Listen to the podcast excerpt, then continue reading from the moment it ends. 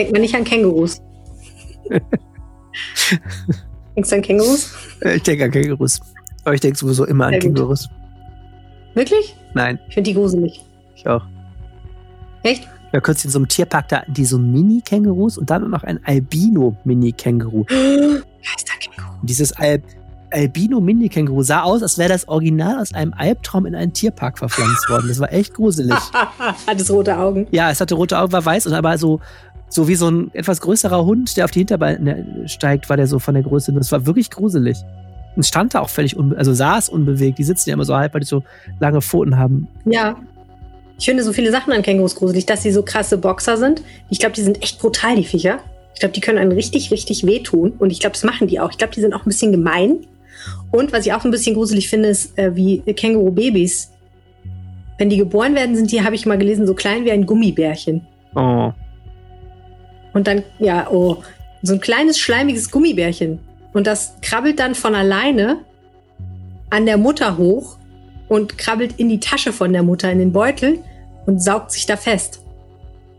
Ich meine, überleg doch mal, stell dir mal vor, jemand würde dir von einem Alien erzählen, was sowas macht. Da würdest du sagen, igitti, gitti, das ist ja vollkommen widerlich.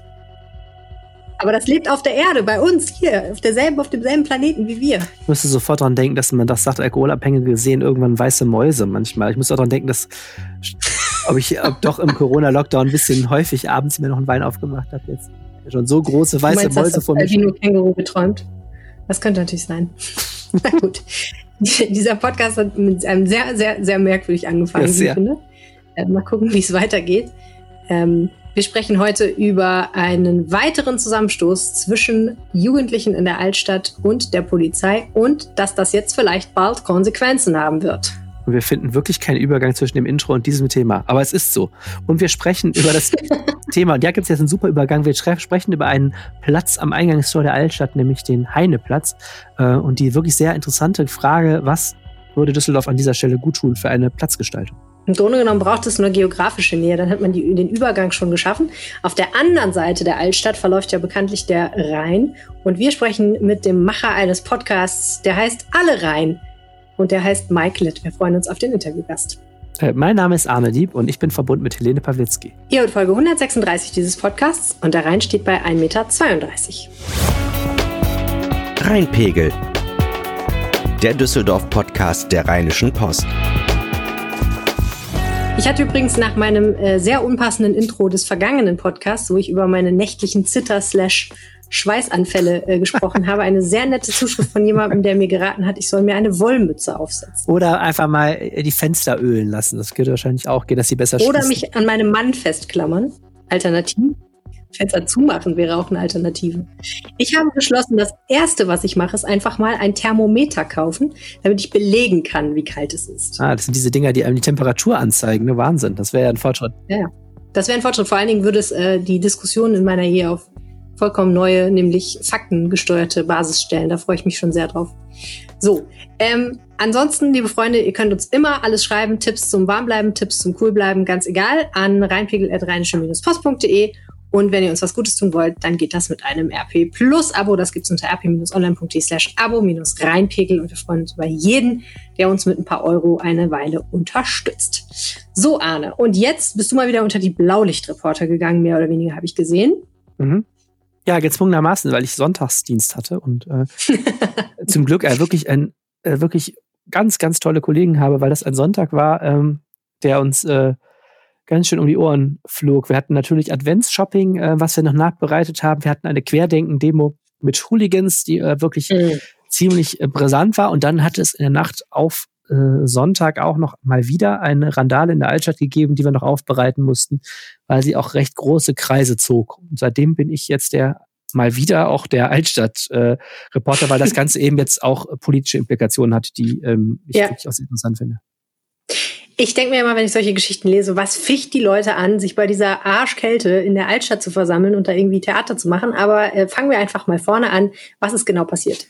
Ja, die Altstadt befindet sich natürlich im Lockdown. Das heißt, es sind eigentlich keine Läden da auf, bis auf Kioske. Die sind ja auf, wo man natürlich auch ähm, bis 23 Uhr zumindest Bier zum Mitnehmen holen kann. Offensichtlich lassen sich junge Menschen aus Düsseldorf auch durch die von dir angesprochene Eiseskälte und Nieselregen nicht davon abhalten, sich trotzdem zu versammeln in der Altstadt.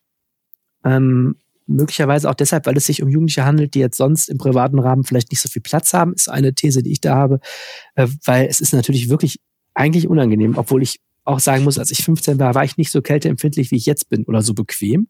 Das stimmt. Äh, aber in der ja. Tat ist es da so, dass sich da Jugendliche sammeln und die machen ziemliche Probleme, weil ähm, sie ja äh, jetzt mal soll jetzt gar nicht so harmlos klingen, aber offensichtlich auch irgendwie Action suchen. Also die, das Phänomen ist, dass dort hm. also Polizei und Ordnungseinsätze regelmäßig ziemlich eskalieren. Wir hatten das im Sommer schon äh, sehr stark.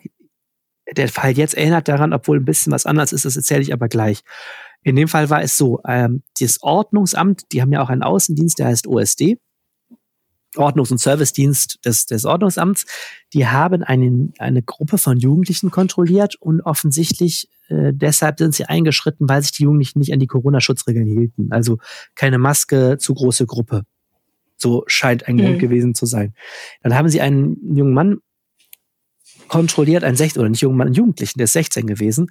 Und äh, der ist erst verbal aggressiv geworden, hat dann zugehauen oder zumindest äh, körperlich ich weiß nicht, ob er gehauen oder getreten hat, das war jetzt nicht klar aus dem Polizeibericht.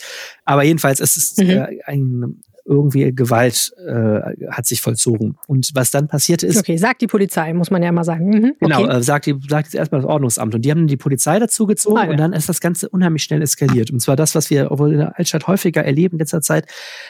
Es sind super viele Jugendliche dazugekommen, haben sich um die Leute rumgeringt und haben sich solidarisiert mit diesem 16-Jährigen und haben dann äh, gefordert, dass die den loslassen. Der wurde dann in ein Polizeiauto gesetzt und sollte, und das Ganze ist passiert am Bolker Stern, also da, wo vor Meckes, äh, alle Düsseldorfer wissen jetzt, mhm. wo wir sind, ne?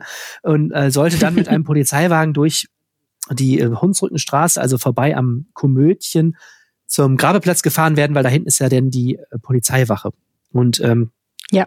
Ja, die Polizei kam dazu. Es war ziemlich aggressive Stimmung. Und als der dann in diesen Wagen gesetzt wurde und die Polizei natürlich im Schritttempo durch die Fußgängerzone fuhr, müssten sich dann 50 Jugendliche ähm, zusammengefunden haben, die hinter diesem Polizeiwagen her sind, haben dagegen geschlagen, dagegen getreten, haben gesagt, lass den da raus. Einer soll sich da vorgelegt haben, um die ähm, Polizei aufzuhalten. Ähm, ein anderer soll auf der Motorhaube posiert haben. Ganz viele Jugendliche haben gefilmt. Das ist ja immer bei diesen Sachen so, dass das sehr, sehr äh, schönes äh, Handymotiv auch ist. Ähm, Polizei beklagt auch, dass die sehr aggressiv teilweise filmen, also die Kameras dann so den Beamten ins Gesicht halten. Ähm, hm. Naja, und ähm, Polizei hat dann einige von denen, also dann, dann ist die Polizei mit einem Großaufgebot angerückt. Die haben dann wirklich aus der Altstadtwache raus wirklich Großalarm aus, ausgerufen wegen eskaliertem Einsatz. Dann hat die Polizei alle Einheiten aus dem Stadtgebiet da hingezogen. Am Schluss waren dann, keine Ahnung, ein paar Dutzend Polizisten auch da. Es muss alles voll Polizei gewesen sein. Und die Jugendlichen sind dann auch abgezogen. Also Polizei sagt, als die dann hm. Polizisten dann ausgestiegen sind und gesagt haben, so Freunde, jetzt passt mal auf, sind die auch gerannt. Ähm, waren okay. ja auch noch relativ. Also es war nicht so, dass sie jetzt auf eine Prügelei genau, auffahren. Genau, exakt. Es ist auch niemand verletzt worden. Also die, die Anzeigen gehen, ja. also eben, es gab einen, wie gesagt, eine, ein Verdacht einer körperlichen Gewalttat gegen diesen Ordnungsamtsmitarbeiter und der Rest war eben Landfriedensbruch, Widerstand. Das sind aber jetzt eher Delikte, die gewaltlos körperlicher Art jetzt waren. Ja. Hm. Du hast ja vorhin gesagt, das ist nicht ganz so wie das, was wir im Sommer gesehen haben. Inwiefern? Ähm, naja, ich habe dann am Montag telefoniert, ähm, darum telefoniert, weil es einige Fragen waren, die offen blieben. Die äh, eine allseits beliebte Frage, um die gleich zu Beginn zu klären, war natürlich die mit Nationalitäten. Ähm, die ist insofern wichtig. Wir haben es ja auch im Sommer berichtet, als dass ähm, im Sommer bei diesen Vorfällen auf, ein auffallend hoher Anteil von jungen, jungen Männern mit Migrationshintergrund dabei war oder ähm, auch mit ausländischem Pass. Das ist, hat, die Polizei ziemlich klar auch bestätigt, das Ordnungsamt auch an, anhand der Personalienfeststellungen, die die hatten. Und das ist auch das, was uns Anwohner mhm. da schildern. Also es ist eigentlich ziemlich gesichert. Äh, auch das, das mhm. scheint äh, auch da wieder der Fall gewesen zu sein. Ich habe von den zwölf Jugendlichen, ähm, gegen die jetzt ein Strafverfahren läuft, weiß ich, wo die herkamen, also was sie für Pässe hatten. Und es ist definitiv so, ähm, von den Nationalitäten und auch von den äh, auch von den, von den Namen her gedeutet, ist es ganz klar so, das war fast alles Jugendliche mit Migrationshintergrund, ähm, nationalitätenmäßig ziemlich gemischt aber auch. Das immer einmal, weil das mhm. bei uns natürlich wieder tierisch Leserkommentare gab, weil diese Frage diskutiert wurde. Ich finde es aber an der Stelle jetzt auch falsches zu verschweigen. Es ist so, dass da ein hoher Anteil von Menschen Migrationshintergrund bei ist. Jetzt kann man auch sagen, den gibt es in Düsseldorf sowieso. Hier hat ja eh jeder dritte Migrationshintergrund in der Stadt. Ähm, und man muss jetzt überlegen, was man daraus macht. Aber ich finde, das gehört schon zur Geschichte. Was anders war als äh, im Sommer ist, dass die, dass diese Jugendlichen A, jünger waren. Im Sommer haben wir es eher zu tun gehabt mit Heranwachsenden, also die so irgendwo über 18 und 20 waren.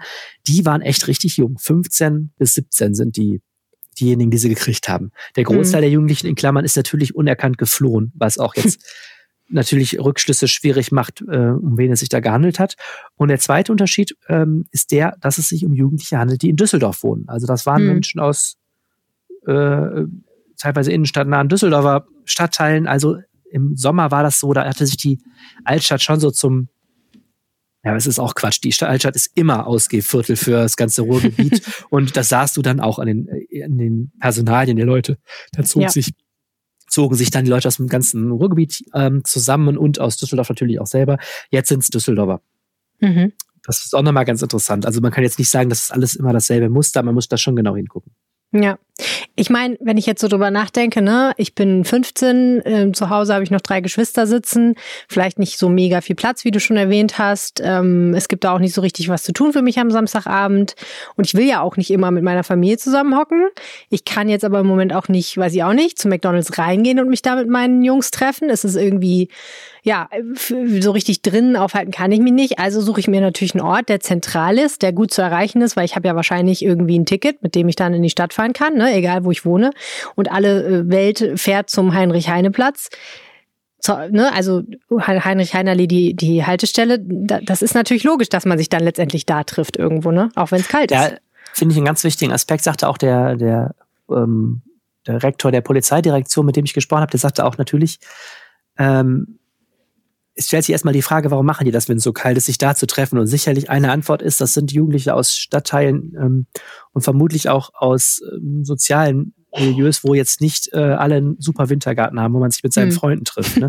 äh, es ist so, wenn du momentan in dieser Lockdown-Zeit als junger Mensch irgendwie auf zwei Zimmerwohnungen mit Eltern wohnst, äh, hast du natürlich ein größeres Bedürfnis, auch mal rauszukommen, als viele Jugendliche sicherlich, die sich ähm, dann auch einfach im privaten Rahmen treffen. Denn ja. trotz aller Corona-Schutzverordnung ähm, sicherlich werden junge Menschen nicht, also keiner wird da aufhören, zumindest in bestimmten Rahmen auch seine Freunde zu treffen. Die gehen ja auch alle zur Schule, also die sind sowieso ja. ähm, sind sowieso ja unterwegs und unter Leuten. Das ist mhm. sicherlich ein Teil der Antwort. Ein zweites Phänomen, was man aber auch mal sagen muss, es gibt ein massives Problem, äh, was den Respekt vor Sicherheitskräften angeht. Auch etwas, was ich jetzt überhaupt nicht mit dem Migrationshintergrund in erster Linie zu, zusammenbringen würde. Ähm, das beobachtet die Polizei insgesamt und beobachtet übrigens auch die Rheinbahn bei ihren Busfahrern und so weiter. Ähm, es ist schon von einem Phänomen, sagen einem zumindest Polizisten und Ordnungsamtsmitarbeiter, dass sich das geändert hat, äh, dass sie unglaublich frech sind, was, was ähm, den Umgang mit der Polizei auch angeht. Hm. Ähm, da ist jetzt körperlich nicht viel passiert. Im Sommer flogen da auch teilweise Bierflaschen und so. Also das ist so, dass ein so ein Polizeieinsatz wird zum Anlass genommen. Ich vermute persönlich auch schlicht, dass es ein bisschen ein Langweile-Phänomen ist und auch ein Poser-Phänomen. Ja, du stehst da mit deinen Freunden, dann kommt die Polizei, äh, dann fängst du an, mal einen blöden Spruch zu machen oder stellst dich dahin oder filmst mit der Kamera und sagst, darf ich? Und dann fängst du an zu sagen, die, so dürfen sie den nicht behandeln und dann steigert sich das so hoch. Aber ja. es ist ein Phänomen, dass die mega aggressiv auf, auf Polizeieinsätze da ja, reagieren und dass die Polizei da wirklich arge Probleme hat. Also die haben dieses Jahr tierisch das Aufgebot erhöht, die haben neue Einsatzrichtlinien, was den Schutz der eigenen Beamten angeht und so. Das ist schon was, was die sehr, sehr ernst nehmen und auch überhaupt nicht witzig finden. Hm, absolut. Ähm, ich habe nur gerade auch gedacht, es hat auch natürlich was mit kultureller Prägung zu tun. Jetzt auch wiederum nicht Migrationshintergrund, sondern wenn ich drüber nachdenke, was für Musik hören die wahrscheinlich, ne? Ähm, so, ähm, wenn die, wenn die bestimmte äh, Rap-Musik zum Beispiel hören, ähm, ne, so die klassischen Geschichten aus Berlin und so, wo ja dieser, dieser Antagonismus zwischen mir, dem jungen Menschen auf der Straße in Anführungsstrichen und der Polizei immer sehr stark aufgemacht wird, dann prägt das natürlich. Das hat ein, hat sofort eine, eine Konnotation, wenn mich ein Polizist anspricht. Und was mir auch immer wieder in den Kopf kommt, ist, dass diese Debatte, die es nach dem Tod von George Floyd in den USA um Polizeigewalt und Rassismus gab, die man ja, muss man ja ganz klar sagen, nicht so eins zu eins auf Deutschland übertragen kann, in keiner Weise. Ähm, weder, glaube ich, was den Gehalt von Rassismus angeht, noch ähm, was die Gewalt und, und die Auswirkungen von von Gewalt angeht, ähm, außer in ganz schlimmen Einzelfällen. Ähm, trotzdem glaube ich, dass da für, für viele ähm, ja so immer so dieser diese Unterströmung mitschwingt, dass der Gedanke, dass die Polizei auf der ganzen Welt im Grunde genommen gleich tickt und dass ähm, wenn ich anders aussehe als der klassische Bio-Deutsche, vielleicht dann doch eher im Visier der Polizei bin. Und man muss ja auch einfach sagen, in Deutschland gibt es ja auch, wenn es nicht eigentlich offiziell erlaubt ist, doch sowas wie Racial Profiling. Ja, ich glaube, dass, dass viele das so im Hinterkopf haben. Also dieses Gefühl, das sind die und wir sind wir. Und wenn einer von uns angepackt wird, dann sind wir auch gegen die Polizei und sind dann auch, versuchen auch da was zu machen. Ich glaube, das ist ganz stark. Ich will das überhaupt nicht verteidigen, weil ich das für ganz unsinnig halte letztendlich. Aber ich glaube, das darf man nie vergessen, dass sowas einfach schnell eskaliert, weil die Grundhaltung schon da ist. Da muss gar nichts Tatsächliches passieren. Da muss gar nicht wirklich ein Polizist jemanden mal zu grob anfassen oder wirklich äh, Gewalt dem antun, dass die, der Gedanke da ist, wir müssen jetzt den Typen aus den Fängen unseres Feindes befreien, sozusagen. Ich glaube, es sind zwei ganz wichtige Aspekte. Ähm, dieses Black Lives Matter spielte wohl auch da am Samstag eine Rolle. Ich glaube, das war der, das richtig verstanden habe, der anfänglich 16-Jährige, anfänglich ähm, hm. in den Polizeieinsatz involvierte 16-Jährige, ähm, war auch dunkelhäutig und hat auch eben der Polizei vorgeworfen im Zuge dieser Black Lives Matter Geschichte, das wäre ein rassistischer ähm, Übergriff auf ihn. Also mhm. das hat definitiv eine Rolle gespielt und ist, glaube ich, schon ähm, so wichtig. Diese Diskussion ist auch was, was, glaube ich, was du sagst, in die andere Sache sehr reinspielt. Ich habe auch den Eindruck, es gibt eine Jugendkultur, die sehr, ähm, wo die Polizei äh, so in dieser ganzen Hip-Hop-Kultur sehr als, als böse dargestellt wird. Ich musste daran mhm. denken, an diesen, kennst du dieses Video wie Flair kürzlich, da dieser Rapper Flair in so einer mhm. Polizeikontrolle gerade ist um Minuten lang einen wirklich bewundernswert ja. durchbleibenden Polizisten beschimpft. Ja. Das ist so irgendwo. Das habe ich ähm, gesehen. Also ohne jetzt so ganz elternmoralisch zu werden, aber es ist natürlich schon so, sowas trägt sicher dazu bei, dass Jugendliche, die das sehen, äh, merken, dass es schon auch ganz cool ist, sich vor der Polizei so rumzuposen. Ja, ich glaube, das Wobei ich bei dem Video gedacht habe, wer das sieht, dem muss eigentlich klar sein, dass Flair da keine Schnitte hat und auch keine Argumente, aber das ist natürlich meine ja, Sicht aber so diese Art, die Sicht von so, denen. Das auf, dieses poserige ja. Aufpumpen, was der da macht. Ne? Also so, ja, ich meine, in dem Fall ist es einfach nur total lächerlich, aber ähm, ich glaube ja, aber das, im Endeffekt ist es der Gangster, ne? Der Gangster, der ja. festgenommen wird. Und ich bin, und Gangster sein ist immer cool. Das ist vor in genau. den 70ern und in den 80ern und in den 90ern, genau. scheißegal, und in den Nullerjahren und jetzt. Wenn du jung bist und ja, ein junger so, Mann, dann willst du ein Gangster sein, so. Ja, auch so Geschichte. Es gab also Geschichte diesen Sommer da auch in der Altstadt noch und nöcher. Eine, die ich eher lustig fand, ist, dass ernsthaft irgendwie so ein Jugendlicher klettert auf einen Polizeiwagen, legt sich auf die Motorhaube, macht ein Selfie, ne? Und lässt sich dann dabei erwischen von Polizisten, die halt auch sagen, was wird das denn jetzt, bitteschön? Also es ist ja teilweise wirklich ja, dann gut, aber so, das okay. Selfie ist Gold wert, ne? das kann ich schon verstehen. Also die Street so, steigt halt, äh, sofort. Also ich stellte fest, die Polizei findet es halt gerade überhaupt nicht witzig, auch diese Katz-und-Maus-Spiele nee, da. Ähm, also die können da überhaupt nicht drüber lachen, weil die auch sagen, es ist halt auch wirklich, an irgendeiner Stelle ist es auch wirklich gefährlich jetzt für unsere Einsatzkräfte. Aber es hat so ein bisschen so einen Abenteuerspielplatz-Charakter, glaube ich, aus Sicht ja. der Jugendlichen. Ne, du stehst da da, hast kalte Füße und dann äh, Ja, endlich passiert mal was. Sag ich ne? jetzt mal, findet so eins zum anderen, aber es ist so irgendwie so ein klassisches, ich habe den Eindruck, es ist so ein klassisches Rumhängen, ja, ja, ja. was da Das kann wohl ist. sein. Okay, aber jetzt gibt's Konsequenzen, genau. Wer, wer, wer hat sich denn da zu Wort gemeldet und mit welchem Vorschlag? Also, Montag habe ich gesprochen mit Herrn Fleiß, dem zuständigen Polizeichef da von der Polizeiwache. Äh, die Polizei wertet eben die Videos aus, dumm für die Jugendlichen, äh, ist, dass es ja in der Altstadt eine sehr gute Videoüberwachung gibt, mit Kameras direkt von der Polizei. Das dürfen die auch nur in Ausnahmefällen, aber weil die Altstadt eben ein Verbrechensschwerpunkt ist, das ist die Voraussetzung, gibt es dort Kameras, unter anderem in der Hunsrückenstraße und Sapperlot, genau diese Abfahrt dieses Streifenwagens ist wohl sehr gut dokumentiert. Der erste Vorfall mit dem Ordnungsamt wohl nicht, aber man kann sehr gut sehen, wer da was gemacht hat. Und die Polizei hofft, dass sie da den einen oder anderen noch ähm, kriegt. Da wird es also ein paar Strafverfahren geben. Wobei, wie gesagt, es sind jetzt auch nicht die ärgsten Vorwürfe. Es ist ja auch niemand verletzt worden zum Glück. Ähm, ich mich erinnerte das ein bisschen an Rhein, ans Rheinbad. Es ist jetzt nicht so ein Thema, was jetzt wahnsinnig zu Prozessen führen wird, aber die Polizei sagt natürlich, das ist schon ein Moment, da wollen wir natürlich die Täter kriegen und dann ansprechen. Ähm, hm. Punkt eins. Punkt zwei ist, ähm, naja, die Polizei hat nochmal ihre Einsatzstrategie ähm, überprüft ein Phänomen ist, was auch anders war als im Sommer. Das Ganze ist schon um halb acht abends passiert. Da ist es natürlich schon hm. dunkel zu dieser Jahreszeit, aber eigentlich recht früh. Im Sommer war es eher so dann, wenn alle anderen gegangen waren, irgendwie nach zwölf Uhr nachts, dann alle schön betrunken waren. Ähm, Problem, das ist ja echt noch eine total normale Zeit, halb acht.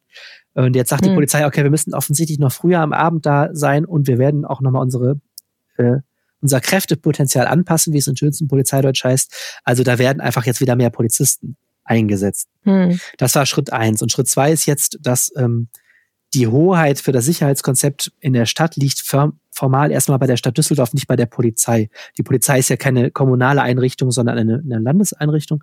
Aber hm. ähm, zunächst einmal muss die Stadtverwaltung was sagen. Und wir haben ja einen neuen Oberbürgermeister mit Stefan Keller, CDU, der ähm, im Wahlkampf gesagt hatte, wir brauchen ein konsequenteres Einschreiten in der Sicherheitspolitik und selber ja auch ehemaliger Ordnungsdezernent ist, der ist ja voll im Thema, was gerade die Altstadt angeht. Er hat das ja jahrelang auch schon gemacht.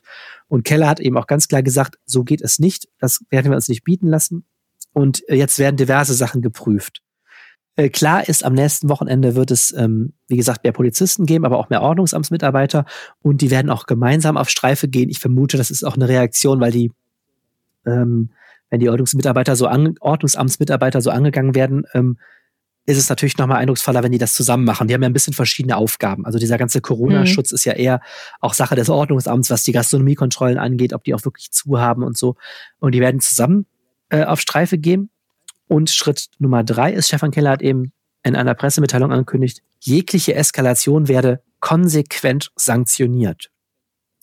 Hm. Also will sagen, die werden jetzt nicht lange fackeln, sondern da wirklich den Rechtsstaat durchsetzen und übrigens auch die Corona-Schutzverordnung zählt dazu. Das ist ja eh momentan mhm. so, eigentlich dürfen die Jugendlichen ja auch nur in ganz begrenztem Rahmen sich da treffen. Ist das das richtige Mittel? Ja, das, also, ich sag noch, sag noch einen Satz mehr. Es ist nicht das Einzige, was passiert ist. Ähm, Keller hat, lässt auch prüfen, ob wir ein sogenanntes Verweilverbot für die Altstadt kriegen. Das würde bedeuten, dass man nachts dort sich gar nicht mehr aufhalten darf.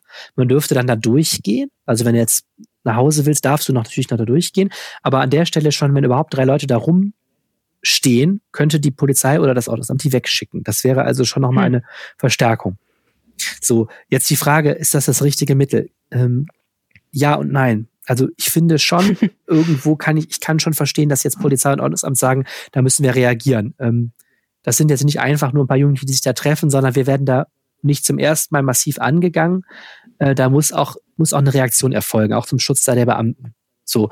Und da natürlich da jetzt mehr Kräfte einzusetzen, ist erstmal naheliegend. Das Problem ist, das haben wir im Sommer schon gesehen, da wurde mehr als doppelt so viele Polizisten eingesetzt wie im Vorjahr. Sowas ist natürlich ein sehr kurzfristiger Effekt. An den Wochenenden, wenn die Polizei so da ist, ähm, ist dann in der Altstadt auch mehr Ruhe. Du hast aber auch sehr schnell mhm. so Verdrängungseffekte. Wir haben gerade darüber gesprochen, wer sich bei so Temperaturen auf die Straße stellt, hat vielleicht auch einfach keine bessere Idee. Und wenn du in der Altstadt so rumrennst und dann vielleicht so ein Verweilverbot erlässt, stehen die wahrscheinlich am Köbogen oder vorm Fortuna-Bütchen oder was weiß ich, wo man sich hinstellt. Ne? Mhm. Ich weiß nicht, ob das jetzt das Problem langfristig löst. Ich kann aber andererseits schon verstehen, dass dann eine Reaktion jetzt erfolgen muss. Ich finde das nachvollziehbar, dass auch die Stadt sagt, wir können das jetzt nicht ähm, so laufen lassen. Ja. Ich habe nur gerade dran gedacht, dass wir ja schon, als wir im Sommer darüber gesprochen haben, dass es in der Altstadt manchmal zu brenzligen Situationen kommt, wir gesagt haben, also natürlich muss man dagegen vorgehen, weil das man sich auch nicht gefallen lassen sollte. Das sehe ich auch weiterhin so. Aber die Tatsache, dass Leute sich da treffen, die, das haben wir damals attestiert, andere Vorstellungen davon haben, wie man einen netten Samstagabend verbringt. Ähm, und jetzt in diesem Fall, dass da offensichtliche Jugendliche rumrennen, denen vielleicht ein bisschen langweilig ist und die nicht wissen, wohin mit sich. Da frage ich mich halt, ob eine weitere ein weiteres hartes Durchgreifen da wirklich so hilfreich ist oder ob man nicht auch da sagen müsste, wir brauchen eigentlich Streetworker, wir brauchen Sozialarbeiter, wir brauchen Ansprechpartner, wir brauchen mehr Kontaktbeamte, wir brauchen eigentlich mehr Brücken, statt jetzt zu sagen, wenn jetzt jemand gegen die Regeln verstößt, dann wird die Brücke abgebrannt. Um ja. es mal ganz drastisch auszudrücken. Ja, Aber ich bin da immer, ich glaube, ich bin da immer sehr links unterwegs mit meiner Position.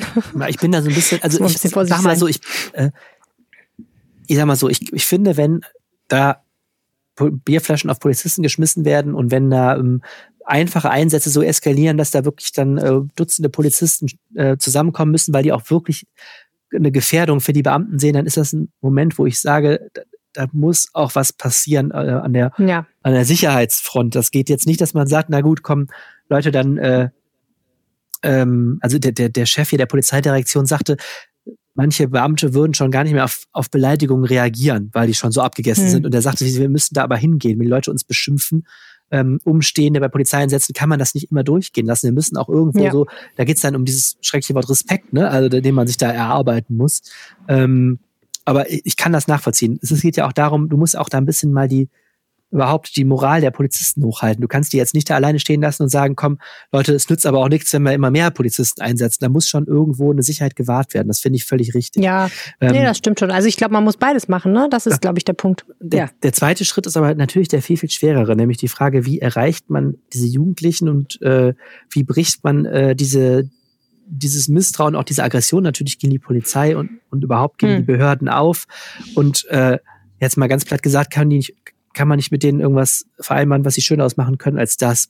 Und äh, ja. das ist aber wirklich, ich meine, man schreit dann immer direkt nach Sozialarbeitern, aber ich weiß nicht, ob das manchmal auch ein bisschen einfach ist. Ich denke auch an irgendwie Vereine, Nachbarschaften, keine Ahnung. Ich meine, das ist irgendwie eine, glaube ich, gesamtgesellschaftliche Aufgabe dann, ähm, ja. dass, dass man irgendwo auch in solche Milieus da wieder reinkommt. Ich finde das wirklich ähm, die, die grüne Bezirksbürgermeisterin sagte, es gäbe dafür kein Patentrezept. Das klingt etwas hilflos, aber ich glaube, ist nicht ganz, ganz falsch. Also das ist irgendwie, glaube ich, der schwerere Teil, als der jetzt in der Altstadt Ruhe einkehren zu lassen. Das kriegt man, glaube ich, mit entsprechender Härte ganz gut hin. Das glaube ich auch. Gut, bevor wir zum nächsten Thema kommen, kommt jetzt ein kleines bisschen Werbung. Hast du eigentlich einen Adventskalender, Arne? Klaro. Einen guten? Ja, selbst gebastelt wurde der mir. Nice. Ja, toll, ne? Und du? Ich habe auch einen sehr coolen Adventskalender äh, mit äh, Marzipan-Süßigkeiten drin. Aber ich stehe oh. ja so sehr auf Adventskalender, dass ich gar nicht genug kriegen kann. Und es gibt ja auch ganz viel im Internet und einen sehr, sehr tollen Adventskalender gibt es auch von den Stadtwerken in Düsseldorf. Die verlosen jeden Tag großartige Preise. Ich mache mir beispielsweise seit Mittwoch Hoffnung auf eine sehr, sehr große Duftkerze. Denn ich muss ehrlich sagen, ein bisschen mehr Weihnachtsstimmung hier bei mir wäre gar nicht schlecht. Und ich glaube, das könnte so eine Duftkerze leisten. Ah, okay. Aber es waren auch schon Gesellschaftsspiele dabei oder zum Beispiel ein Kinogutschein. Also es gibt so einiges zu gewinnen. Und es gibt einen wahnsinnigen Hauptgewinn, Arne. Ein Nintendo Switch-Paket mit Spielen für die ganze Familie. Das ist schick. Ja, habe ich auch gedacht. Dann könnte ich mal meiner alten Mario Kart-Sucht wieder richtig frönen. Wenn der große Lockdown kommt, ist das doch der ideale Zeitpunkt, um wieder mehr Computer zu spielen. Wer auch gewinnen möchte, der kann mitmachen. Jeden Tag mit ein paar Klicks nur auf swd-ag.de slash Weihnachten. swd wie Stadtwerke Düsseldorf-ag.de slash Weihnachten. Wir bleiben in der unmittelbaren Nähe der Altstadt und wandern ein Stückchen weg vom Bolkerstern, aber nicht sehr weit, nur ein paar Schritte zum Heinrich-Heine-Platz. Das ist dieser wunderschöne Platz vor dem Karschhaus mit diesem Pavillon, wo mal sehr, sehr viele Obdachlose lagern und rein theoretisch jetzt Weihnachtsmarkt wäre, aber leider ja aktuell nicht ist. Und dieser Platz soll neu gestaltet werden. Da haben wir im Podcast auch schon drüber gesprochen. Genau, dieser Platz ist erstens sowieso nicht sehr schön und zweitens ja auch gerade eigentlich hat er ein gewisses Potenzial, denn da fährt ja überhaupt keine Bahn mehr. Das ist ja irgendwie ein Überbleibsel dieser Wehrhahnlinie. Da ist ja immer noch die Haltestelle auf der Heinrich-Heine-Allee obwohl da ja schon lange keine Bahn mehr fährt. Und vieles schreit danach, dass dieser Platz mal neu gestaltet wird. Hm. Und das es gibt ja auch schon konkrete Pläne. Genau, ne? es fügt sich nämlich, dass ähm, dort ja unter der Erde das Karschhaus ist und ähm, über der Erde auch das Karschhaus ist. Wenn man es mal so sagen darf. Da ist ja dieses, äh, dieses wunderschöne alte Kaufhaus in Richtung, Flinger, wo die Flingerstraße da beginnt. Ähm, und dort soll ja ein, eine Filiale des Kaufhauses des Westens rein, also KDW. Das gehört zu mhm. diesem Kau Karstadt Kaufhof-Konzern. Mhm. Und das ist eben der Anlass. Da waren ja so diverse Nutzer drin. Ich glaube, da war als letztes dieser, dieser komische Sex of Fifth. Sex of Fifth. Sex, oh, Sex, Sex of Fifth drin. Äh, irgendwie so ein ganz seltsamer Laden, den ich nie verstanden habe und wo ich dann auch, als der pleite war, gedacht habe, okay, ich habe ihn vielleicht auch deshalb nicht verstanden, weil ihn keiner verstanden hat. Ähm, das war doch ein super Laden. Da gab's Designerklamotten für günstiger. Ist auch klasse. Er war auch nicht pleite, glaube ich. Aber egal, er wurde jedenfalls geschlossen. Naja, egal. jedenfalls kommt da jetzt ein KDW rein und das soll eben so Düsseldorfs ähm, Standort als Luxuskaufhaus äh, Standort äh, stärken. Und ähm, da will eben dieses Unternehmen Signa, was dahinter steckt, mit dem René Benko, dem Investor, möchte eben auch, dass dieser Platz da neu gestaltet wird. Und dazu gibt es einen konkreten Entwurf. Mhm. Und wie gesagt, wenn du dir diesen Platz anguckst, vieles schreit danach. Jetzt ist es Absolut. gleichzeitig ein sehr emotionaler Ort. Auch dieser Pavillon, den ich persönlich ja für, na egal, also dieser Pavillon, von dem manche Menschen ja sagen, es wäre auch nicht so schlimm, wenn der weg wäre. Magst du den viele, nicht? Nee, gar nicht. Finden ich mag viele, den voll gerne. Okay. Finden viele andere total erhaltenswert. Da gibt es, glaube ich, sogar eine Petition zum Erhalt dieses, dieses Pavillons. Ich finde, sagen wir mal, an diesem Pavillon soll es jetzt nicht scheitern. Den kann man auch schön in irgendeine Grünanlage stellen. Ich fände einfach wichtig, dass da mal ein, ein schöner Platz, wie man so neudeutsch sagt, mit Aufenthaltsqualität entsteht. Ähm, auf jeden Fall, ja, will man daran. So, jetzt gibt es einen Entwurf, der soll es werden. Und der hat ein gewisses Problem. Der kommt nämlich Signa sehr entgegen, weshalb die den auch gerne wollen. Die wollen nämlich im Grunde diesen, diesen Platz ein bisschen nach unten verlegen. Mhm. Also, dass du mit der Treppe da runter gehst ähm, und dann auf der anderen Seite wieder hochgehst. Das Ganze hat einen praktischen Vorteil. Das Karschhaus geht ja weiter unter der Erde. Und wenn man das nach runter legt, hat man quasi einen zusätzlichen Eingang. Mhm. So die Idee. Jetzt ist aber städtebaulich gibt es da eine gewisse Diskussion, ob das so schlau ist, denn diese schlecht einsichtigen Unterlegungen von Plätzen haben eine nicht ganz einfache Historie. Ein Leser erinnerte uns an dieses Bonner Loch zum Beispiel. Das ist, glaube glaub ich, inzwischen nicht mehr. Ähm, was dann eben sehr schnell auch wird zu so einem Problemort, die der Heineplatz jetzt ja schon teilweise ist, aber wo du natürlich ganz schnell äh, Angsträume hast, wenn so Plätze nicht einsichtig sind. Und da gibt es mhm. eben jetzt in der Politikdiskussion, ist das jetzt so super, sollen wir das machen? Ähm, oder die FDP fordert jetzt einen ganz neuen Wettbewerb. Dann aber verzögert sich das Ganze wieder und dann ist eben auch dieser Investor nicht so glücklich, denn das soll ja eben wieder ein starker Einzelhandelsstandort auch werden. Also was ja auf jeden Fall sich rauskristallisiert, ist, dass die der Stadt und der, der Stadtpolitik dieser Platz enorm wichtig ist. Und das kann man ja auch gut verstehen, denn er ist ja einfach auch sehr präsent und es sind da immer sehr, sehr viele Leute unterwegs. Ähm, und ja, ich fand das nochmal bemerkenswert, wie kompliziert dieser Prozess ist. Man muss ja als Investor ganz schön langmütig sein, ne? Ja, die ähm, Stadt kann ganz schön oder die Politik kann ganz schön Zähne zeigen. Wir haben das auch kürzlich nochmal gesehen bei diesem Calatrava-Turm. Äh, da gab es ja so einen äh, Entwurf eines Star-Architekten für ein Hochhaus. Mm, und das fand ich auch interessant. Selbst wenn dir als Investor die Fläche da gehört, das war ja beim Schauspiel aus da hinten an der Tuchtinsel, ne? Mhm. Selbst wenn dir die Fläche gehört, musst du mit deinen Plänen dann auch eben bei ab einem bestimmten Volumen da bei der Politik vorsprechen. Und wenn die dann sagen, ihr fällt uns nicht, äh, dann wird das auch nicht äh, gemacht. Also da hat die Politik schon viel Macht, was auch gut ist. Und gerade bei so wichtigen städtebaulichen Entscheidungen ist das auch ist ja auch viel zu bedenken. Zum Beispiel, was ist denn, wenn es dieses Kaufhaus mal nicht mehr gibt? Aber dann hast du halt so einen Platz mit so einem mit so einer Unterlegung, ist das überhaupt so reizvoll, städtebaulich? Und mhm. solche Fragen sind sehr wichtig. Und da muss man als Investor wirklich Überzeugungsarbeit leisten. Sonst äh, kann es einem eben passieren, dass die Politik einfach sagt, nein, danke, äh, lass uns da nochmal was anderes überlegen. Mhm. Ja. Ähm, Du hast schon angesprochen, also so eine Runterlegung hat so seine Tücken. Es ist aber ja generell sehr, sehr schwierig, einen Platz, wie du gesagt hast, ähm, mit Aufenthaltsqualität zu schaffen. Denn ich finde, das kann man immer ganz gut am Bertha von Suttner Platz besichtigen. Entweder der Platz ist so ein weiter Platz, wo kein Baum und kein Strauch und keine Bank und nichts drauf steht, dann ist er natürlich super einsichtig, aber dann fegt er auch der Wind drüber und im Sommer knallt die Sonne drauf und so richtig Spaß macht das nicht. Oder man bastelte halt alle möglichen Sachen und Skulpturen und Brunnen und Bänke und Sitzgruppen und weiß der Geier was noch hin. Dann hat man aber relativ bald ein, ja, wie du sagst, Angst, Angsträume, ne? weil man kann irgendwie nicht so richtig überblicken, was ist da wo, wer versteckt sich dahinter was und irgendwie ist das alles so ein bisschen ungünstig von der Gemengelage her. Das ist ja immer so ein bisschen der Zielkonflikt. Ne? Also ich habe auch schon gehört von Orten, wo aktiv keine Bänke hingebaut mhm. wurden, weil man gesagt hat, immer wenn wir hier Bänke hinbauen, dann kommen auch notwendigerweise Obdachlose slash Menschen, die sehr gerne in der Öffentlichkeit sehr viel Alkohol trinken, setzen sich da stundenlang hin und dann ist das auch wieder nicht so schön für andere Leute, sich da hinzusetzen. Ich glaube auch nicht, dass es an der Stelle jetzt äh, der Ort wird, wo du mal ein gutes Buch in Ruhe Nachmittag liest. Ne? Das hm. glaube ich auch nicht. Ich glaube, was aber schon ist, ähm, das ist ja jetzt städtebaulich alles eine ziemlich unruhige Lösung und das spürt man schon, auch wenn man da hingeht. Eigentlich mhm. ist das ja, ähm, ist das ja eine ziemliche Schneise, die da durch, durchkreuzt. Wenn du mal, wenn du jetzt mal geistig noch mal ein Stück weiter gehst Richtung wenn du, wenn du mal startest an der Meierschen zum Beispiel, an der mhm. Schadowstraße und gehst an der Königsallee vorbei, dann ist es ja eigentlich eine Gerade, die man geht, ne? Am, mhm. am Kaufhof vorbei und dann muss man über diese große Heinrich-Heine-Allee vorbei an dieser stillstehenden Station durch diesen komischen Platz und dann geht's ja weiter geradeaus mit der Flingerstraße weiter und dann bist du am Schluss beim Ürige und am Rhein. Das heißt, es ist eigentlich eine Achse, die läuft vom, wenn du so willst, von Gerresheim durch bis zum Rhein. Mhm. Und äh, eine große Chance dieser Neugestaltung ist ja, dass man auch sowas stärker verdeutlichen kann, dass du nicht mehr diesen, diesen blöden Übergang hast für die Fußgänger. Also eine mhm. Sache, die da reinkommt, ist, dass die Autos dann nicht mehr da um die Kurve fahren sollen, sondern die Autos sollen dann weiter vorne geführt werden. Hm. Ich kann mir das mal gar nicht so vorstellen, wie das aussehen würde, ehrlich gesagt. Und dann soll, soll gleichzeitig zum Beispiel soll dann diese Allee, die du ja hast, vor der Oper stehen ja Bäume, diese Allee weitergeführt werden müsste zu einem Wilhelm-Marx-Haus. Und das sind alles so Entscheidungen, da machst du städtebaulich Löcher, die da drin sind, weg und machst eine einheitlichere Führung. Und sowas führt schon dann dazu, dass man sich da auch vielleicht wohler fühlt. Und äh, auch das führt zu so einer Aufenthaltsqualität, selbst wenn man sich da jetzt nicht vielleicht stundenlang aufhält. Das sind schon Fragen, die sind immer sehr technisch, weswegen ich ja Städtebau auch immer ein bisschen schwierig finde.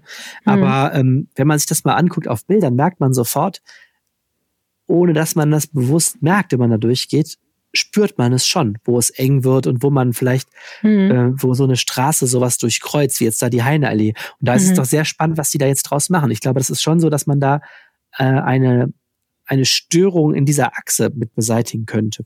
Mhm. Störung in der Achse hast du sehr schön gesagt. Das macht es mal ein bisschen plastisch, das stimmt. Das Ganze wird jetzt im Stadtrat äh, nochmal diskutiert. Am Donnerstag, jetzt wo wir aufnehmen, ist das Ergebnis noch nicht da. Aber es könnte gut sein, dass der Stadtrat dafür stimmt, am Planungsprozess erstmal festzuhalten. Zumindest hat das so ein bisschen eine Umfrage unserer Redaktion unter den Politikern und den Fraktionen ergeben. Aber da schaut ihr am besten auf RP Online nach, um herauszufinden, was jetzt wirklich passiert ist. Denn man muss ja wirklich sagen, der Platz ist echt zentral und es ist schon wirklich sehr spannend, was daraus wird. Es ist so eins der größeren innerstädtischen städtebaulichen Projekte Projekte für das nächste Jahr. So sieht's aus. Helene, du hast ein Interview geführt mit einem Menschen, der eine reichhaltige Techno-Erfahrung hat, wenn ich mich recht erinnere. ja, das ist richtig. Man kennt den so, ne? Als jemanden, der äh, ähm, so in diesen Bereichen unterwegs ist. Äh, Mike Litt ist DJ schon ganz lange, hat ganz lange Radiosendungen bei 1 Live und WDR 2 moderiert, tut das auch noch. Und äh, vor allen Dingen aber moderiert er einen Podcast, der in Düsseldorf entsteht und von Düsseldorf handelt auf so eine Weise. Und wir haben uns ja hier vorgenommen, wir wollen mal ein paar äh, Düsseldorfer Menschen und aber auch vor allen Dingen auch Düsseldorfer Podcasts vorstellen. Und äh, über den Podcast, den er seit äh, sozusagen Beginn der Corona-Krise macht, über den habe ich mit ihm gesprochen. Mike Litt, herzlich willkommen im Rheinpegel-Podcast. Ja, ich freue mich, Freude und Ehre, äh, heute mit Ihnen sprechen zu dürfen. Ja, gleichfalls. Ihr Podcast heißt Alle rein und ich habe das gelesen und gedacht, aha, wir sind nicht die Einzigen, die äh, einen Rein-Sprachwitz unbedingt in den Titel ihres Podcasts einbauen mussten. Ja, sie hätten auch böse sein können. Sie machen das ja schon viel länger mit dem Rheinpegel und hätten ja auch denken können, jetzt äh, klauen die uns den Rhein für die Podcast-Serie. Aber die Geschichte war ein bisschen anders, Frau Pawlitzki. Äh, unsere Podcast-Serie sollte eigentlich heißen Alle raus und war auch wirklich geplant als äh, draußen, als Outdoor-Podcast. Ich äh, hatte vor, mich immer wieder mit interessanten Menschen aus der Stadt zu treffen, um mit denen spazieren zu gehen. Das habe ich tatsächlich auch gemacht im äh, Frühjahr. Wir wollten zum 1. April an den Start gehen. Ich war unter anderem mit ihrem Kollegen Philipp Holstein im Park unterwegs. Ich war mit einigen interessanten Leuten auf den Straßen und dann kam Corona. Und alles, was wir aufgenommen hatten, zum Beispiel eine Momentaufnahme im marokkanischen Supermarkt mit vielen, vielen Menschen da drin oder in einem Club, äh, wo der Schweiß von der Decke lief, das konnte man alles plötzlich nicht mehr senden. Auf einmal hm. war die ganze Vorarbeit erledigt. Also es klang alles wie aus einer Zeit, die es nicht mehr gibt. Und dann haben wir aus der Not eine Tugend gemacht und haben alle raus in alle rein umbenannt. Na, das würde ich doch mal sagen, ist echt gut improvisiert. Das ist ja ein Podcast, der kommt von Düsseldorf Tourismus im Endeffekt. Und das Konzept, wenn ich das richtig verstanden habe, jetzt ist insbesondere Gäste so aus dem Kulturbetrieb zu befragen, oder? Ja, im Grunde genommen hatte der Kulturbetrieb immer ein Schwergewicht in der Serie, auch in der ursprünglichen Planung. Ähm, denn die Idee von Düsseldorf Tourismus, Düsseldorf Tourismus kümmert sich ja um die Außendarstellung der Stadt. Ähm, also die Idee war wirklich Menschen von außerhalb Lust zu machen auf unsere schöne Stadt, auf die kulturellen Besonderheiten der Stadt, auf sehenswerte Orte, auf sehenswerte Kultur im weitesten Sinne. Ja, und dann wurde daraus eben doch ein anderes Konzept, wie ich es Ihnen eben schon beschrieben habe. Und so ist es jetzt, darf ich sagen, eine Art Chronik der Kultur in Düsseldorf in Corona-Zeiten. Ich spreche mit Kulturschaffenden ähm, aus jeglichem Segment und erfahre dabei, wie gehen die mit dieser schweren Situation um und wie halten sie die Kultur trotz allem dabei lebendig. Hm. Wer war denn Ihr spannendster Gast bisher aus Ihrer eigenen Sicht? Oh, das äh, kann ich wirklich nicht sagen. Ich habe mir natürlich eben Gedanken gemacht und äh, habe ein bisschen mit so einer Frage gerechnet. Dann habe ich festgestellt, es war sehr unterschiedlich. Ich habe äh, Menschen getroffen, die unglaublich optimistisch waren, die nach neuen Wegen gesucht haben, ihre Kunst, ihre Kultur in Düsseldorf lebendig zu halten. Ich habe aber auch mit Veranstaltern gesprochen, die, ja, man kann es nicht anders sagen, am Boden waren, die sogar geweint haben in einigen Gesprächen, weil sie einfach keine Hoffnung mehr gesehen haben, weil Planungen über Bord geworfen sind. Also es war in der Summe ähm, ein höchst emotionales Jahr mit äh, vielen positiven Momenten, mit vielen ergreifenden Momenten, bewegenden Momenten. Hm. Na gut, ich frage nochmal andersrum, auch wenn es vielleicht ein bisschen gemein ist, weil man muss ja sagen, als Podcaster, jede Episode ist ein Baby und man möchte keins bevorzugen. Aber wenn Sie jetzt jemandem, der Ihren Podcast noch nicht kennt, eine Episode empfehlen müssten, wo Sie sagen, jo, also wenn du wissen willst, wie das wirklich funktioniert, dann hör doch mal da rein. Das ist eine ganz gute Visitenkarte für mich. Welche wäre es dann? Dann antworte ich jetzt aus dem Bauch heraus, dass die Episode mit der Schauspielerin Minna Wünderich, äh, die ganz besonders bewegend war, weil äh, die Schauspielerin hat äh, schon mal eine ganz tolle Stimmperformance. Das ist ja eindringlich, wie sie ihre Arbeit am Theater schildert, wie man da in den Proben plötzlich völlig andere Verhältnisse hatte. Äh, wie man plötzlich sich nicht mehr nahe kommen konnte und wirklich auf Abstand Stücke geprobt hat und irgendwo versucht hat, Theater zu zelebrieren, aber unter völlig anderen Umständen. Und das war ein sehr intensives Gespräch. Ist das auch so ein bisschen Ihr Ziel beim Interview, das herauszukitzeln, so das Innerste der Gäste und auch vielleicht das Emotionale an denen? Ja, ohne Frage. Es ist natürlich toll, wenn man im Gespräch an so einem Punkt kommt, wo es sehr, sehr ehrlich und intensiv wird. Aber es ist vor allen Dingen, es lebt vom Gespräch. Es ist äh, in der Summe immer recht ruhig. Wir führen wirklich ein Gespräch in Ruhe, nicht über die Maßen hinaus. Die Gespräche dauern selten länger als eine Stunde, 40 Minuten, 45 Minuten.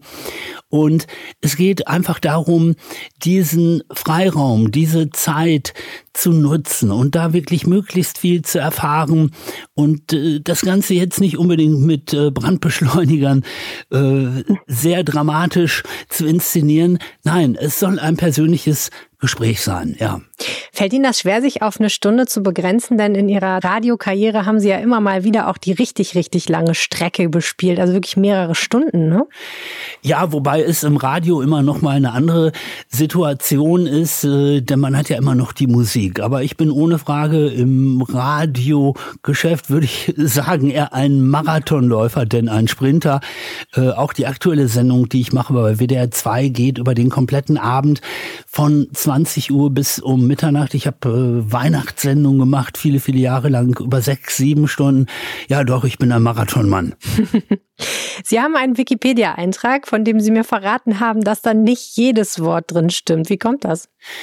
Ja, ich habe eben diese Weihnachtssendung über viele, viele Jahre gemacht, mit der ich viele Menschen, viele Familien am Heiligabend begleitet habe, bei 1 Live, auf 1 Live, der einsamste DJ der Welt. Ich habe Musik gespielt, ich habe äh, die Post von den Hörerinnen und Hörern vorgelesen. Ja, und dann bekam ich an einem Abend, an einem Heiligabend eine Nachricht äh, von einem Hörer und der schrieb, ich wünsche dir frohe Weihnachten, Mike, und mein Geschenk an dich ist ein Wikipedia-Eintrag. Äh, das äh, finde ich auch toll. Ich freue mich immer noch drüber. Der Hintergrund ist allerdings auch, dass dieser Hörer sich vor allen Dingen, jetzt wollte ich sagen bedient, aber das ist nicht das richtige Wort. Er hat also meine biografischen Daten aus meinem Roman gesammelt. Mhm. Und dieser Roman ist ohne Frage autobiografisch und ich würde auch sagen, 80 Prozent, die da drin stehen, sind wahr. Äh, aber manchmal musste ich auch äh, Namen, Orten und äh, Orte und Zeiten ein kleines bisschen verändern. Wie das so ist, man möchte auch bestimmten Menschen nicht wehtun oder man sollte sich auch mit bestimmten Firmen nicht anlegen. Und äh, ja, und da, da sind dann auch äh, sehr viele Details mit in den Wikipedia-Eintrag geflossen, die ich da im Grunde genommen nicht so gerne lese. Aber auf der anderen Seite, was da einmal drin steht, äh, kriegt man in der Regel nur sehr schwer wieder weg, wenn es nicht ganz Hanebüchen ist. Das ist das eine. Und das andere ist, ähm, naja, ich habe einen sehr ausführlichen, kostenfreien Pressetext über mich im Internet. und man kann auch immer wieder drüber reden und man kann dann ja unter Umständen auch ja. äh, ein paar Dinge wieder klarstellen. Man soll ja auch einem geschenkten Gaul nicht ins Maul schauen. Ähm, was aber schon stimmt, ist, Sie sind in den USA geboren und in Dorsten aufgewachsen. Wie kam es denn dazu? Ah, das ist richtig. Und ja, da äh, sind wir dann an so einem Detail. Ich glaube, das steht nur ganz, ganz kurz in einem Wikipedia-Eintrag. Äh, ja, ich bin in den USA geboren und äh, meine Mutter ist spurlos verschwunden. Eine dramatische Geschichte, ohne Frage. Ähm, meine Mutter verschwand spurlos, äh, hatte aber äh, aus welchen Gründen Gründen auch immer den richtigen Einfall, äh, mich zu meiner Tante und zu ihrer Mutter zu bringen. Und so bin ich dann im nördlichen Ruhrgebiet aufgewachsen, aber habe die ersten Jahre in Amerika verbracht. Mhm. Eine wahnsinnig spannende Geschichte, an die man eigentlich mal länger erzählen müsste, aber das müssen wir uns für eine andere Episode aufheben. Wie sind Sie denn zum DJing und vor allen Dingen zur Radiomoderation gekommen? Äh, das war weitestgehend, naja, ein Unfall würde ich nicht sagen, überhaupt nicht. Nee, äh, das mit dem DJing ist ganz schnell erklärt. Also ich kann mich noch ziemlich genau erinnern äh, daran, wie ich mich ja in früher Kindheit schon immer gerne mit der äh, HiFi-Anlage beschäftigt habe, alleine, äh, ein bisschen autistisch, wie DJs das eben so machen dann auch später, wenn sie da alleine hinter ihrem Pult stehen. Aber dann hatte ich im fünften Schuljahr meinen ersten Auftritt und das war bei einem Klassentreffen bei unserem damaligen Klassenlehrer und äh, ja, er meinte, kann jemand Musik auflegen? Wer kennt sich ein bisschen mit den Anlagen aus? Und ich konnte das und ja, und das hat sich dann so fortgesetzt. Das ging immer so weiter. Ich war dann ein paar Jahre im Internat. Auch da war ich immer derjenige, der für die Musik zuständig war. Äh, dann kamen die Abi-Feiern. Auch da war ich derjenige, der es getan hat. Und äh, erfreulicherweise konnte ich aus dem Hobby irgendwie auch einen Beruf machen. Und äh, mit dem Radio war es ein bisschen anders. Ich habe tatsächlich in Dorsten, Sie hatten ja die Stadt eben schon ins Spiel gebracht, da habe ich schon während meiner Schulzeit äh, für das lokale Blatt geschrieben und äh, komme also eigentlich vom Schreiben her. Und irgendwann öffnete sich aber eine Tür beim Radio und da wollte ich gerne dabei sein. Ähm, ich hatte vorher meine Stimme noch nie gehört und ehrlich gesagt, äh, sie war katastrophal. Also ich habe wirklich nichts äh, von dem mitgebracht, was man eigentlich als Radiomoderator in den 90er Jahren hätte haben sollen. Heute ist ja alles viel freier auch, das finde ich auch gut. Und ähm, ich habe mich aber auch nicht davon beirren lassen, dass äh, einige meinten, lass es mal lieber sein, das ist nichts für dich ich habe immer gedacht, hey, äh, wir sind alle Menschen, wir haben alle unsere Stimme. Unsere Stimme ist ein sensibles Instrument, es ist auch der Spiegel unserer Seele.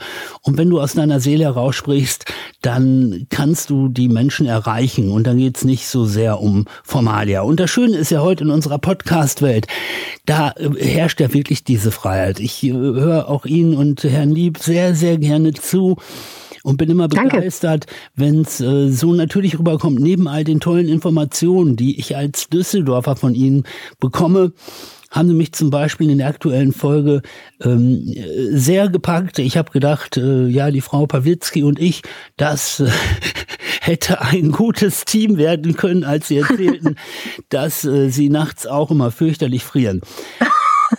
Aber, jo, das, dann würden wir zusammen frieren oder Sie würden mich dann warm halten. Wie ist das gedacht? Nein, äh, die, die Karten sind ja verteilt. Also da müssen wir nicht mehr drüber reden. Sie haben einen Mann, der gerne mit offenem Fenster schläft. Ja, und ich, ich habe eine Frau, die immer das Fenster auflässt. Nein, okay, da müssen wir wirklich tauschen. Also, also wir sind Verbündete im Geiste, sage ich es jetzt mal so. Das ist absolut so. Wir können ja mal, wenn ich nachts wieder frierend aufwache, können wir ja mal telefonieren und uns gegenseitig unser Leid klagen. Ich habe einen guten Tipp für Sie. Also ich habe jetzt so äh, hat meine Frau mir allerdings äh, ge geborgt. Äh, geschenkt ist es noch nicht, obwohl ich ich möchte es nicht mehr abgeben. Ich habe so eine Art Minirock. Das ist so ein äh, Merino-Schal. Den, den, ah, den, zieht man an wie verstehe. ein Minirock und das ja. dann um die Hüfte. Also ich sehe äh, früh, ja. frühmorgens sehr lächerlich aus. Meine Kinder lachen auch über mich, aber in der Nacht bin ich heilfroh, dass ich das habe. Okay, das ist ein guter Tipp, auf jeden Fall. Das merke ich mir. Vielen Dank. Sie haben erwähnt, Sie wohnen inzwischen in Düsseldorf. Ähm, was ist denn Ihr Lieblingsort in der Stadt? Mein Lieblingsort in der Stadt. Oh, da hätte ich mir mal Gedanken drüber machen sollen. Ähm, ich fühle mich einfach in der Summe sehr wohl in Düsseldorf. Ich mag den Rhein. Ich habe in diesem Sommer ähm, den die Rheinstrände nochmal äh, neu entdeckt. Ich kannte die schon, aber hab da gerade in Richtung Kaiserswerth, äh, wo auch nicht so viel los ist, ein paar wunderbare Ecken entdeckt, wo ich wirklich das Gefühl hatte, hm, ich muss nie wieder in den Süden verreisen. Ich komme auch hier gut klar. Ansonsten bin ich gerne im, im Grafenberger Wald auch unterwegs. Ich mag aber auch einfach die Stadt. Das Schöne an der Stadt finde ich ist wirklich, und das wird ja auch bei mir in der Podcast-Serie alle rein immer wieder äh, häufig gesagt, das Schöne ist eben bei uns, äh, dass wir diese kurzen Wege haben und dass man in verschiedene Erlebnisbereiche kommt zu Fuß und das sehr schnell. Die Altstadt, ähm, den Rhein haben wir schon angesprochen. Ich mag den Nordpark. Ja, doch, den Nordpark. Den mag ich auch sehr. Also ich finde eigentlich für jede Stimmungs- und Gemütslage immer einen wunderbaren Ort in der Stadt. Und jetzt will ich noch mal überlegen, ob ich Ihnen mein Lieblingscafé verrate. Aber äh, nee, verkneife ich mir jetzt, aber auch da sage ich, da kann man, in der, kann man in der Altstadt auch wunderbar fündig werden. Na gut, okay, wenn der Lockdown dann vorbei ist. Wer mehr hören will von Mike Litt, der schaltet am besten WDR 2 Pop ein oder der hört alle rein, den Podcast von Düsseldorf Tourismus, den gibt's in jeder Podcast-App und ich sage herzlichen Dank fürs Gespräch. Ich bedanke mich ganz herzlich. Das war mein Gespräch mit Mike Litt und das war der Rheinpegel für diese Woche. Wenn ihr uns etwas sagen wollt zu dem, was wir erzählt haben, dann könnt ihr uns auf diversen Wegen erreichen. Einer davon ist Twitter. Helene heißt Helene Pawlitzki und ich heiße Arme Lieb. Ich habe übrigens neulich von jemandem gehört, ich sage ja manchmal am Ende vom Podcast, ähm, und in Wirklichkeit heiße ich auch so ähnlich. Und derjenige hat gesagt, er denkt, ich heiße Ed Helene Pawlitzki, aber ein bisschen anders. Also, dass das Ed nicht so gemeint war, hat er gar nicht verstanden. Ähm, aber so ist es tatsächlich gemeint gewesen. Ihr könnt uns auch auf den Anrufbeantworter sprechen unter 0211 9763 4164 oder ihr könnt uns eine Nachricht schicken unter 0171 90 38 099. Oder ihr schickt uns eine E-Mail an rheinpegel.rheinische-post.de. Vielen Dank fürs Zuhören. Bis nächste Woche. Tschüss. Tschüss. Mehr im Netz. Alle Nachrichten aus der Landeshauptstadt findet ihr auf rp-online.de slash Düsseldorf.